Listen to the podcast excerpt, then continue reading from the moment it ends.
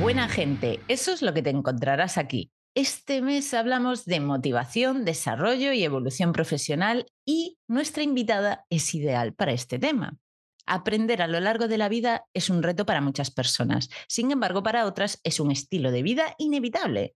Nosotras somos de este segundo caso y nuestra invitada de hoy también. Ella es diseñadora gráfica y consultora de marcas desde hace un porrón de años y una artista que ha liderado varios emprendimientos y, como decimos en Galicia, con mucho cariño, de esas personas que parece que tienen un formijillo no cu, porque no para, ¿vale? Es una persona inquieta, con ganas de crecer y crecer constantemente. Y aparte de consumir formaciones, las ha podido ofrecer en alguna ocasión y hoy queremos descubrir más de ella y de todo ese recorrido que la precede. Venga, va, que te vamos a decir quién es. Es Alicia Gutiérrez del estudio DRB. Vamos, buena gente. Hola Ali, ¿qué tal? Hola Mónica, guapa, muchas gracias por invitarme. Un placer tenerte por aquí. La verdad que me has presentado tan por todo lo alto que yo no sé ni qué decir ahora. Me he puesto roja como un tomate. Te has pasado, Mónica. ¿Eh? ¿Me he pasado? Te pasaste. ¿Sí? ¿Tú crees? No, lo merece, porque es brutal la historia de esta mujer. Así que, bueno, e, es que de hecho hemos intentado presentarte, pero no es para nada justo con toda la trayectoria que tú tienes. De hecho, antes de empezar estábamos hablando un poco, vamos, que es como si hubieras vivido varias vidas profesionales, ¿no? Varios recorridos. Y eh, lo que queremos es que tú pues compartas un poquito a las personas quién eres, ¿no? Y a qué te dedicas, porque no, no solo decir quién eres y que ahí ya digas a qué te dedicas, no, quién eres y a qué te dedicas en este momento. Bueno, buenísima pregunta, porque normalmente cuando te preguntan eh, quién eres, lo primero que sueltas es lo que haces y a qué te dedicas, pero es que no es para nada. En este caso creo que, que se puede dividir totalmente, ¿no? Entonces, eh, decir cómo soy yo como persona, me podría tirar aquí como 8.000 años y seguramente no daría en la diana de cómo estoy un día y cómo estoy otro, pero ah, bueno, pues soy una persona realmente muy brutalmente honesta, que a veces me ha llevado por buenos caminos y otros eh, por no tan buenos. Eh, me considero muy inquieta, sí, de tocar muchas disciplinas. Bueno, lo único que eso es que a veces te puede llevar a acertar más por un camino o a querer dejarlo y de repente irte por otro, ¿no? ¿Y a qué me dedico? Pues actualmente me dedico a diseñar, a crear marca enfocada en producto, producto físico, los temas de, de packaging, identidades visuales, eh, pero siempre desde una visión de, base estratégica, ¿no? De cuál es la esencia, quién eres, tu propósito y, más allá del propósito, lo más eh, importante que me gusta trabajar son los valores y los principios, que los considero totalmente inmutables. Dicen que el propósito tampoco debería cambiar, pero yo he encontrado que muchas veces los propósitos sí cambian o que incluso se fabrican como si fueran algo impostado de cartón piedra, ¿no? Pero las creencias y los valores, pues como que muchas veces se construyen hasta de forma inconsciente y están ahí y no se pueden negar. Y, es lo que me fascina del branding, es eso. Y, luego lo último es que me dedico a la dirección artística, pues toda la parte de cómo se presenta el producto de la marca, con fotografía, con hasta, hasta los props que se deben de crear, los objetos que, que, salen, ¿no? Que muchas veces tú quieres poner algo en fotografía que no existe y te lo tienes que crear. Pues como vengo de todas las artes plásticas, pues yo cojo, me lo creo y me lo saco ahí. Y es lo que tiene haber prototipado sin 3D durante muchos años, que lo, arrastro. Bueno, y ahora con las ideas fliparás, ¿no? Eh, estoy enganchadísima. Bueno, este último mes me he decidido que no iba a tocar más. Tengo ahí un encargo y he dicho, por favor, darme tres meses porque como siga, digo, no duermo, no duermo. Me engancho y no paro. A mí una cosa que me estaba molando mucho de lo que estábamos hablando justo antes de grabar, y claro, ahora que has resumido un poco a qué te dedicas, me parece interesante hablar de la parte de la trayectoria, porque creo que esto va a dar de sí. A mí lo de las figuritas en Japón me mola, ¿eh? sí, em, soy muy tímida para contar qué he hecho porque, bueno, lo sabréis, os habrá pasado. En este sector parece que si eres senior tienes que haberte dedicado a una sola cosa durante 10 o 15 años para ser un mega maestro y poder hablar o siquiera tener un buen criterio, ¿no? Y yo, sin embargo, vengo de haber estado en muchos campos creativos. Entonces, claro, eh, manejo muchas disciplinas, pero podría, yo a mí misma no me veo como una quizá mega experta de estas... Eh, es que no sé cómo explicarlo. Veo que controlo muchas cosas, unas más que otras, pero mm, el tema de, de las figuritas en viene porque yo toda la vida, desde que era pequeñita, he esculpido y he pintado y aparte ilustrado, he hecho fotografía, pues toda la parte de, la rama creativa. Yo vengo de bachiller de artes, de una escuela de arte y entonces, em, bueno, cuando me quemé del mundo del diseño, pues uno de mis hobbies y escapatorias emocionales era ponerme a, esculpir y a pintar figuras que se vendían fuera de España por unos precios que no os podéis hacer idea, pues de 2.000 pavos para arriba tranquilamente y yo las hacía para otras personas. Eh, dio el caso de que me empezaron a que empezaron a llamarme para asistir a ferias internacionales y me invitaron y me invitaron a una muy grande que era la de Beijing, la más importante que recibía como 300.000 visitantes en un fin de semana, una locura. Y estuve viviendo de eso. Estuve viviendo de eso a la par que cogía trabajillos de diseño, porque no lo llegué a dejar del todo, pero estuve casi siete años viviendo de eso.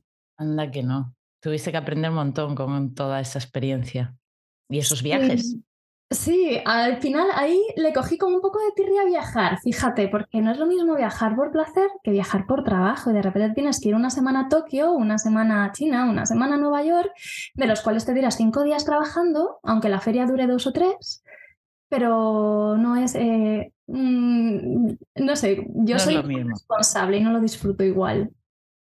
Aquí tengo que decir que yo respeto mucho ambos perfiles, los que son hiper mega centrados en, en, el expertise, en centrarse en una única disciplina y los multidisciplinares, pero que me da muchísima, muchísima pereza la idea de que el perfil multidisciplinar deja toda media, se empieza una cosa, no la termina y que no sabe nada, porque creo que los conocimientos transversales también aportan mucho, entonces me da pereza el tema ese de tienes que estar 45 años sentado en la misma butaca mirando exactamente el mismo libro para considerarte experto en lo tuyo. Sí, este lo tenía anotado, de hecho, para comentarlo, porque es un tema que también toco mucho yo en redes, en comunicación en general, porque en el mundo neurodivergente nos encontramos a personas muy coquito, ¿no? Muy especializadas en un área y más en, en estos campos de negocio y empresa y todo esto, ¿no? Como que el senior no, no solo tiene que ser especialista o experto en un área, sino que además tiene que tener una edad. Que esto es otro. si eres joven, como que no vas a aportar nada a los grandes CEOs de, las empresas ni, a las empresas en general. Y no, y esto menos mal que ahora mismo está cambiando por gracias a la visibilidad que se le está dando a los perfiles multipotenciales, porque Ali también es multipotencial, por supuestísimo. Y, se le está... multipotencial. ¿Eh? Lo descubrí hace relativamente poco, lo de multipotencial en plan, ostras, y yo... Claro, es que antes nos llamaban despistadas, ¿no? dispersas. Sí, sí, dispersas, sí. Y no, no, para nada. La persona que, además, que es una condición neurológica, quiere decir, es forma, no, es, no es cosa de la personalidad, es que tú ya eras así de pequeña y después de adolescente y después a medida que vas creciendo, es que no eres capaz de solamente que te interese una cosa y especializarte en una cosa, porque y las, todos los conocimientos y demás. Bueno, no nos vamos a poner aquí a definir qué es la multipotencialidad, pero básicamente eh, ahora existe la necesidad de un perfil más multipotencial porque las empresas están viendo que necesitan esos perfiles. En un claro ejemplo, que no sé si, si, lo compartes, Ali, pero yo lo veo clarísimo, es el Project Manager, este perfil profesional que necesita entender todos los departamentos de la empresa, ¿no? Y además lo ideal es haber pasado eh, por todos y cada uno de ellos. Es decir, em, saber liderar una empresa es porque has entrado, voy a decir un, un símil muy, muy básico, has entrado de, de, barrendero, ¿no? Te has puesto a cambiar el papel higiénico del edificio, has ido subiendo las escaleras, has pasado cambiando eh, pues de secretaria, yo qué sé, estoy contando cómo se hacía antiguamente, que los botones escalaban hasta llegar a los puestos más altos de los hoteles, y esto ha pasado muchas veces. Eh. Aquí hay un ejemplo de Gaby Castellanos que ya decía, yo en mi empresa sé hacer de todo, no soy experta en, en, todas las áreas, evidentemente, pero si yo quiero mandar algo a alguien, yo tengo que saber qué es lo que le estoy mandando, cómo se hace, ¿no? Entonces, eh, yo creo que las que nos dedicamos a todo esto, de alguna manera tenemos que poder pilotar un poquito del tema quizá no vamos a ser expertas, pero vamos a tener ese ojo crítico y esa visión de por dónde lo voy a llevar, porque luego lo que decido en un área va a afectar a las demás, sí o sí, es un engranaje de, de muchas mini piezas. Y en el branding, ¿no? Que es tan transversal desde ámbitos humanistas hasta ámbitos técnicos de diseño, hasta, o sea, estrategas de negocio, etcétera. Entonces, cuanto más entiendas la profundidad de cada área y demás, ¿no? Porque hay muchos consultores y muchas consultoras que no han sido diseñadoras o diseñadores nunca. Y yo siento, desde mi neurodivergencia de cómo soy yo, que ahí pueden tener carencias, es decir, aunque sepas un poquito, que al final siempre aprenden, ¿no? Porque estás trabajando con, este, con estos trabajadores, estas trabajadoras, estas personas que hacen estas cosas, pero al final yo digo, ¿cuánto de bueno tiene ser como somos?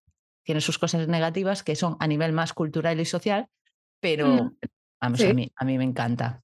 Pues lo que has dicho del dibujo me lleva a pensar una cosa y, mm, bueno, Cruz Novillo decía en uno de los libros que tiene, que es que eh, pensar y dibujar van de la mano. Hay muchísimos estudios que hablan de este tema y realmente, claro, el tipo de aprendizaje y el tipo de, desarrollo del pensamiento, cuando tú lo dibujas, es diferente así lo escribes, así lo bailas, así lo cantas, así lo hablas, así lo mueves, ¿no? Entonces, eh, eh, claro, el poder comunicar de muchas formas mm, te hace ser crítico de, muchas con muchas visiones. Entonces, eh, no sé si conocéis el típico juego del Dictio Pinta el, o el Pictionary que se llama ahora. Es que yo, el mío es muy viejuno y, se llamaba Dictio Pinta para aquel entonces.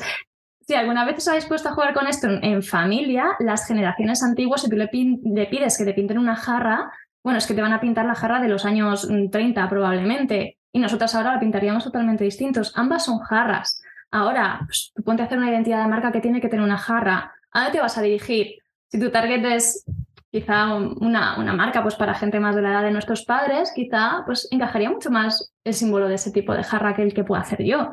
Entonces, sí considero que, que manejar varias disciplinas, sobre todo en el tema del branding y del diseño, es enriquecedor. Entonces, lo que decía Nere, que le da mucha pereza de las personas que se han tirado 40 años detrás de un escritorio haciendo lo mismo, yo la entiendo porque yo me he sentido así muchas veces. De ahí que el síndrome del impostor muchas lo tengamos por las nubes. Yo soy una de esas personas que siempre estoy lidiando con eso, precisamente porque no me he tirado 40 años detrás de un escritorio haciendo lo mismo. Me da pereza el perfil purista, ¿eh? No las personas que hayan hecho eso. O sea, si lo has hecho, pero no eres purista, ¿no me vas a dar la tabarra? básicamente, respeto, pero el perfil purista de si esto se hace así. Bueno, eh, básicamente serían el grupo de personas que nos han llamado dispersas. Sí.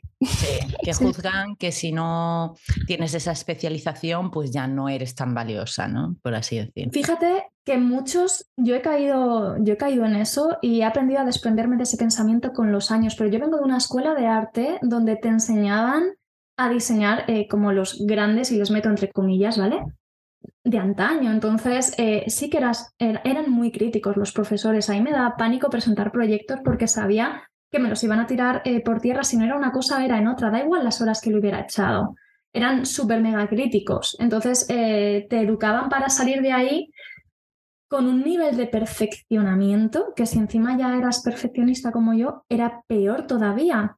A la par que te exigían creatividad, ojo, pero es que para ser creativo tienes que poder fallar, tienes que frustrarte, tienes que moverte en libertad y probar muchas cosas que no van a funcionar. Pero si te van a criticar por ello, eh, ojo, ¿cómo, ¿cómo manejas la creatividad ahí? Es otra historia.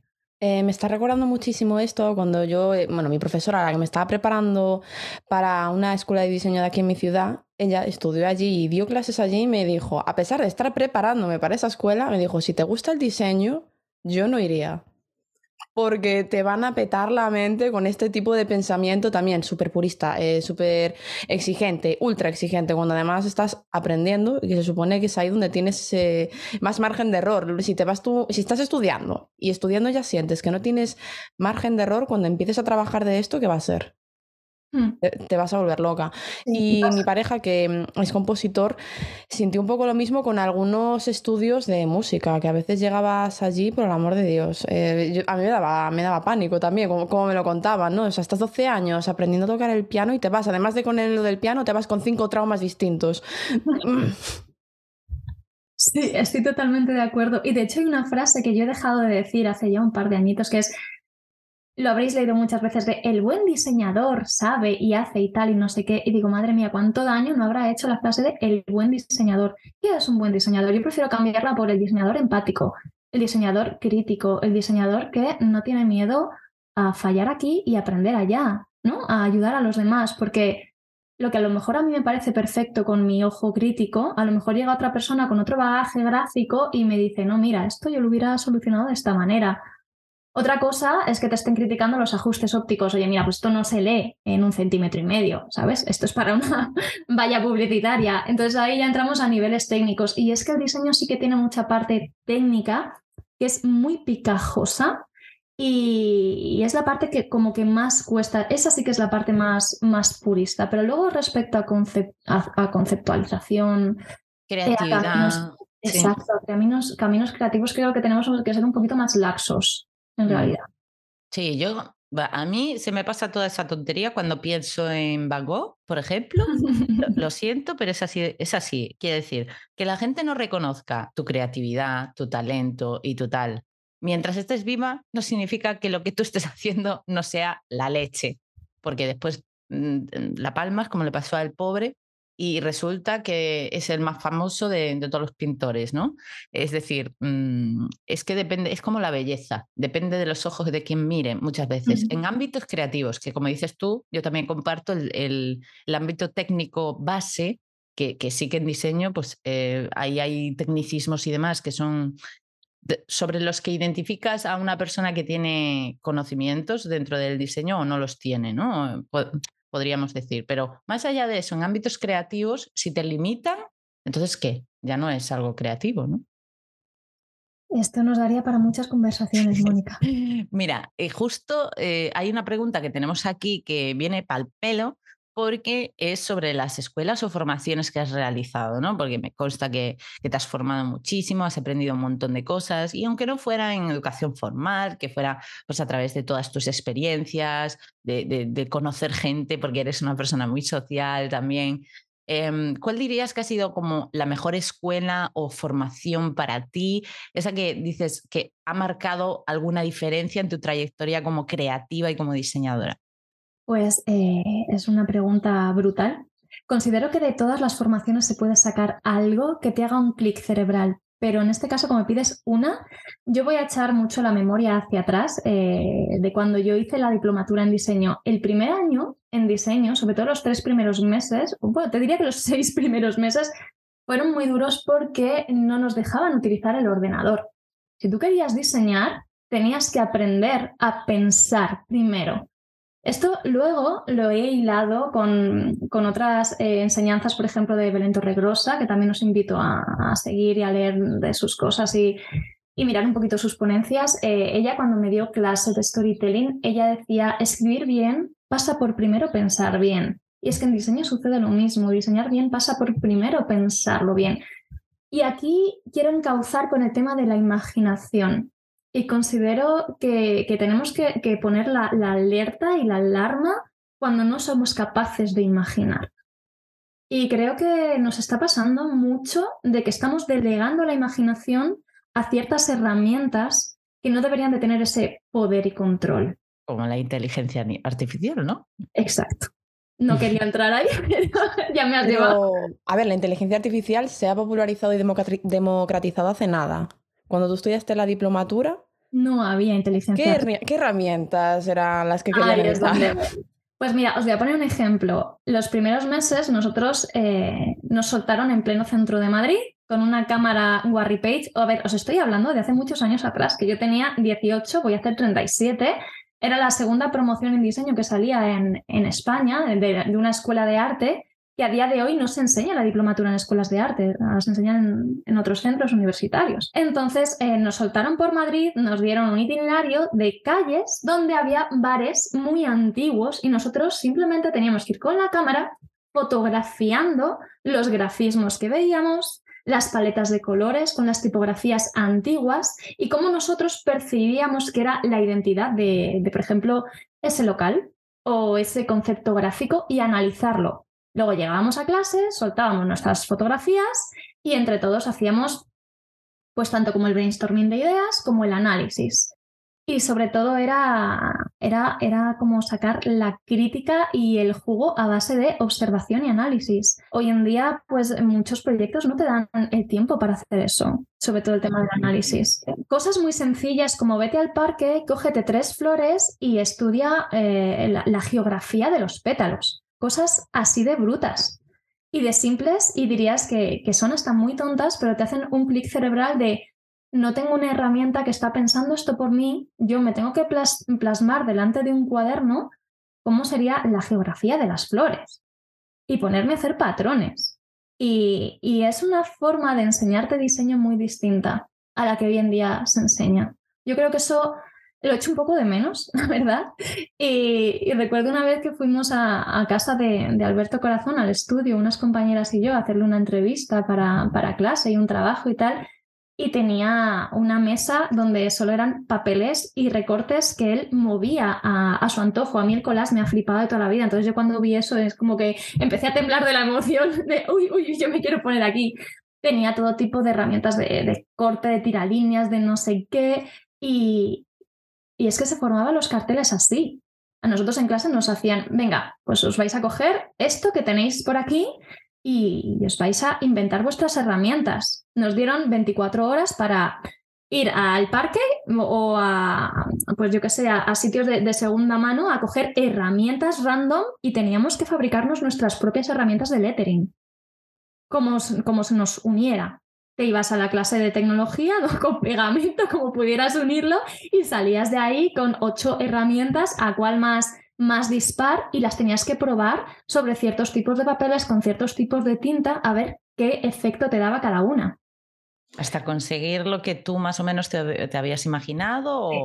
Y tenías que diseñar iconos con eso y de todo. Era una parte muy bonita de lo que estás contando, que es un poco mm, es un poco mi metodología de trabajo en cuanto a diseño, es también dejarme llevar e ir viendo lo que voy mezclando a medida que voy experimentando con las propuestas que van naciendo del imaginario. Y muchas veces lo que pasa es que cuando estás experimentando es cuando encuentras las respuestas, ¿no? Es cuando ese pensamiento crítico te lleva a encontrar respuestas o soluciones eh, más adecuadas de lo que quizás te habías imaginado, ¿no? Es como que potencias esa imaginación, esa creatividad, ¿no? Totalmente.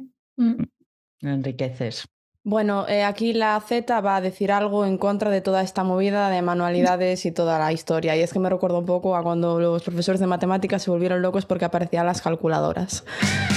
Eh, ¿Por qué se ha dejado de hacer todo esto? Porque es un poco inviable centrarnos siempre en la parte ahora manual con todas las tecnologías que tenemos, ¿no? Eh, recuerdo, ¿te acuerdas del episodio ese que habíamos grabado con Iván en el que hablaba de cómo le habían hecho grabar de forma súper analógica con una... yo no sé nada de sonido, ¿vale? Así que voy a decir cualquier burrada. Con un aparato que graba de forma analógica, pero luego que no le habían enseñado a utilizar la última tecnología de ahora. Pero sí que es cierto que estoy de acuerdo y aquí voy a romper una lanza a favor de las generaciones anteriores que ahora sí que nos centramos muchísimo en software, en IAS, etcétera, y parece que cuando nos quiten eso no vamos a saber hacer nada. Claro, es que, a ver, Ali está hablando de, la parte negativa a nivel, esa parte de origen de la creatividad o del imaginario, de cómo potenciarlo, pero ella es muy pro de la IA, o sea que al principio lo hemos comentado, ¿no? Entonces depende de cómo uses la herramienta, ¿no? Es que, claro, esto es como, es que cuando yo era joven aún no había diccionarios, ¿no? Y aún te ibas a estudiar japonés y te decían, cómprate el diccionario de japonés. Hoy por hoy eso es como, bueno, ¿y qué hago yo con esto? Si no lo voy a abrir, es la realidad, me voy a descargar una aplicación en el móvil y ese va a ser mi diccionario. Esa es la, realidad. Y el diccionario valía 30 euros y la aplicación valía 0 euros. Mm. Pero eh, el diccionario. Y ahora me está pasando con la IA. Ya no le preguntas a Google. Lo que antes era con el diccionario, que luego pasó a ser con Google, ahora es con la IA. Tú ya no buscas en Google, tú ya dices a la IA, oye, ¿me puedes hacer un filtrado de esta información y decirme dónde puedo encontrar lo que pasó y no sé dónde? Me pasa a veces cuando busco cosas de filósofos que tengo que filtrar muchísimos artículos que son un coñazo y que digo, ¿por qué no los filtras tú?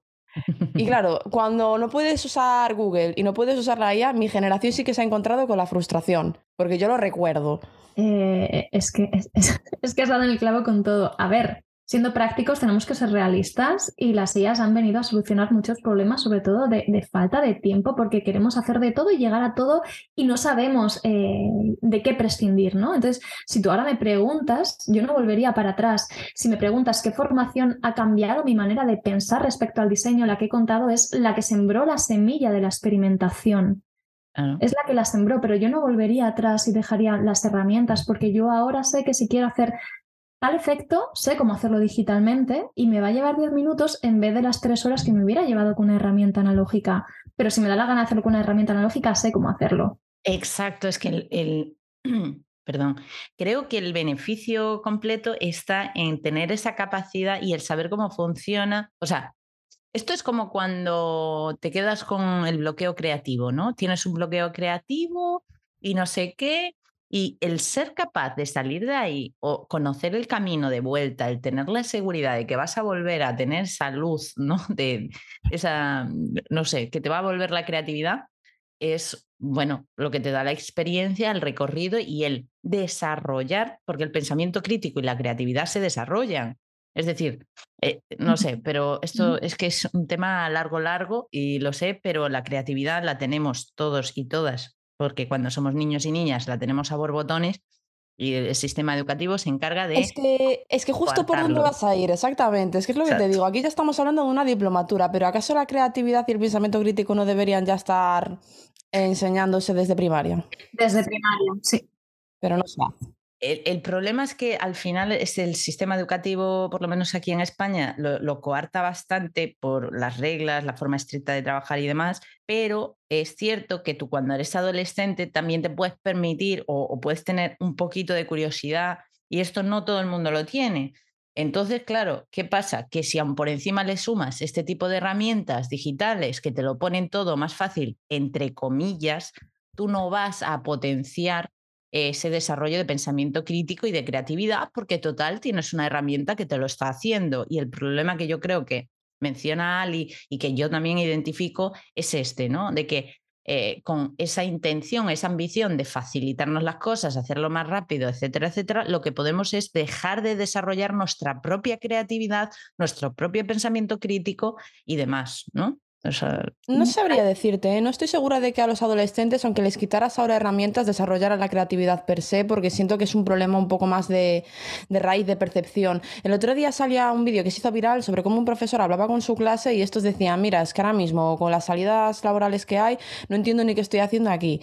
Chavales de la ESO, mm, en la ESO tú no estás aprendiendo conocimientos para desempeñar una profesión. Y claro, ver siempre las formaciones como para desempeñar una profesión me parece dañino, pero es que estas nuevas generaciones lo están viendo así. No, yo estudio porque quiero aprender a desempeñar X profesión.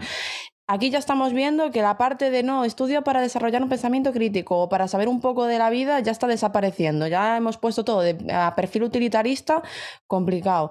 Si quitamos las herramientas a niños o adolescentes que ya tienen esa percepción de, la vida, de yo estoy haciendo esto porque quiero conseguir esto, porque luego quiero conseguir un trabajo, para luego conseguir una casa, para conseguir un perro. Uf, y la, eh, caravana, y la caravana. y la caravana. Entonces, claro, el problema previo de la, de la curiosidad, ¿no? Para, yo creo que eso. Mm, ahí ya, ya tenemos donde acabar.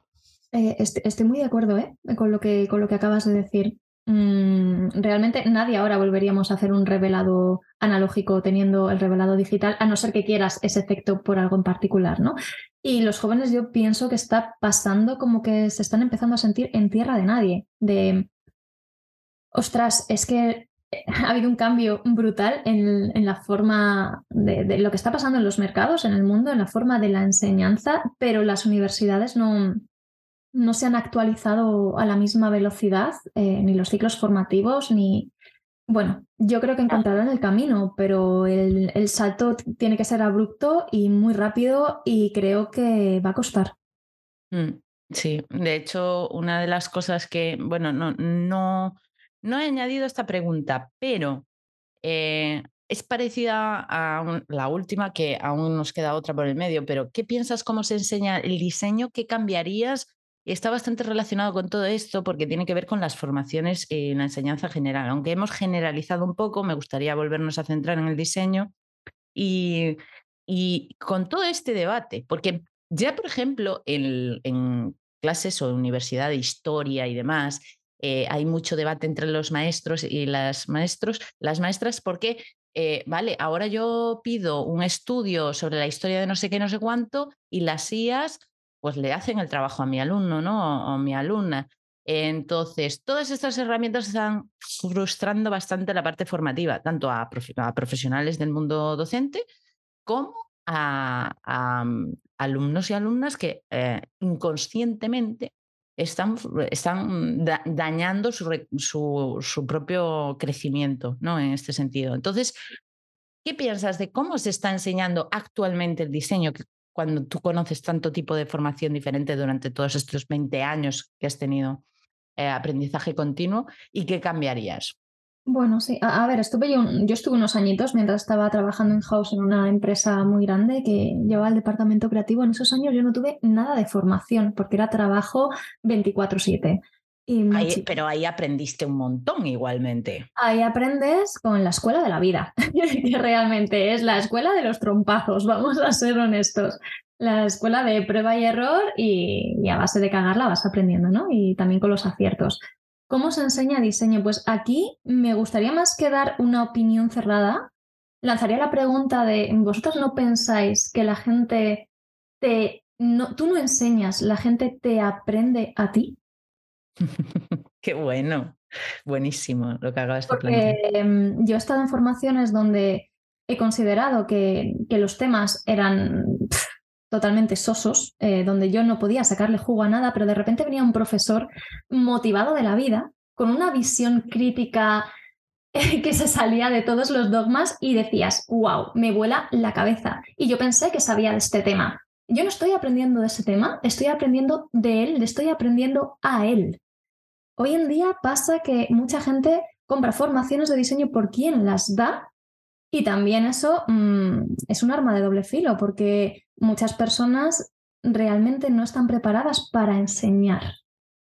Entonces, esto es como los niños que se fijan de los padres, ¿no? Aprenden a los padres. Por mucho que el padre diga no hagas esto, no hagas no sé qué, el hijo va a hacer lo que tú haces. Yo creo que e, esa forma primitiva de pensar la seguimos llevando incluso de adultos y lo llevamos en los centros formativos.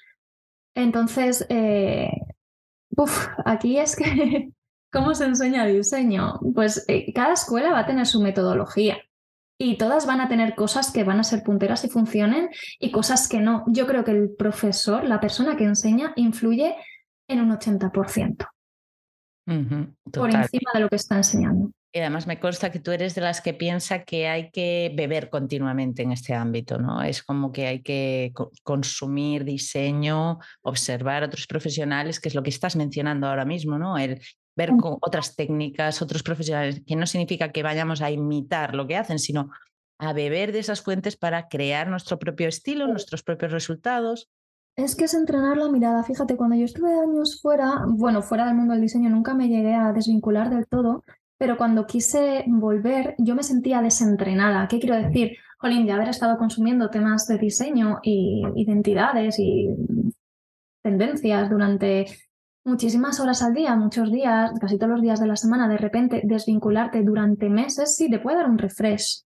Pero si eso lo dejas dormir y de meses se convierte a lo mejor en un par de años o tres, cuando vuelves estás como, ostras, me cuesta ahora diferenciar lo moderno de lo contemporáneo. Ojo. Y tienes que volver a entrenar la mirada y ahí es donde te das cuenta de que en España vamos Mm, vamos con, mucho retraso en temas de diseño. Te vas a un polígono industrial y dices, madre mía, o, los bares, bares Manolo, ¿cuántos habrá? O en los polígonos industriales tú te vas a ver las, las identidades gráficas de, las empresas y te echas las manos a la cabeza. Es que eh, aquí el diseño se valora de aquella manera, ¿no? Y poder, este sería otro debate, otro día. Sí, es que eh, abrimos un melón que por el tema del aprendizaje ¿verdad? Entra de la educación y de la formación y el recorrido profesional, porque estamos tocando, pues eso, todos los temas, es complicado.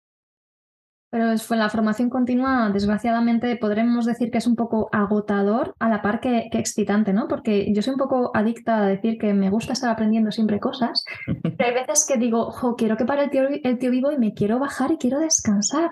Y a lo mejor me quiero ir eh, tres meses, tirarme a la Bartola a no pensar eh, y simplemente a crear de lo que tengo en la cabeza sin tener que estar mirando nada y a nadie. Una de las herramientas que, yo intento no apoyarme en ellas es ni Instagram ni Pinterest a la hora de crear. ¿Por qué? Bueno, precisamente porque el tema de roba como un artista, mm, yo hay cosas de ahí que las cojo con pinzas, que sé que es un libro muy famoso, que por cierto no me he leído, pero todo el mundo estuvo muy en boca de todo el mundo. Roba como un artista. Sí, de Austin Kleon. Austin Kleon, sí. Entonces, eh, habla del tema de la inspiración, de ahí pasa, bueno, es, que son varios temas eh, mezclados de inspiración, de copia, pero realmente es como coger la, herencia de lo que ha hecho otra persona y llevártelo a tu terreno, ¿no? Y yo considero que, que hay una línea muy fina entre la inspiración y la copia. Entonces, eh, cuesta mucho crear algo cuando estás sometido siempre a los mismos eh, inputs visuales. Sí, por sesgos, ¿no? Son como sesgos. Hmm. Tengo aquí una pregunta y es, entonces, ¿cómo evitas que esos inputs te afecten cuando estás en continuo consumo por eh, estar todo el rato al final educando el ojo y viendo lo, que hacen? Porque yo tiro muchísimo de libros sobre todo. O sea, podría decir que en mi casa casi no cabe un libro más, me tendría que salir yo.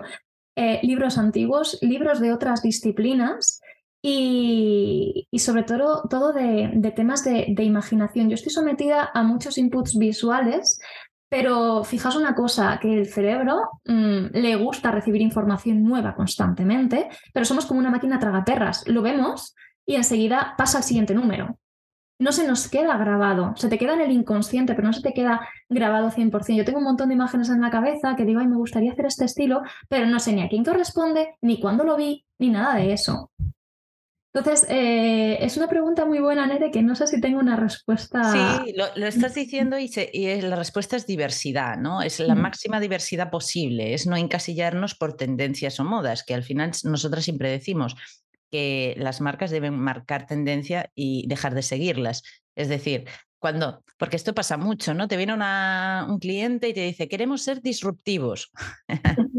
Eh, ¿Tú sabes lo que es ser disruptivo? Disruptivo de primeras es que no te guste, porque lo que es disruptivo no te va a gustar. Exacto. es la primera vez que lo has visto. ¿No? Entonces es como que tenemos eh, los clientes y a las clientas muy sesgadas en ese sentido de que creen que quieren romperla, quieren hacer algo diferente, pero al final le muestras lo diferente y dice, no, no, yo quiero algo como esto, ¿no?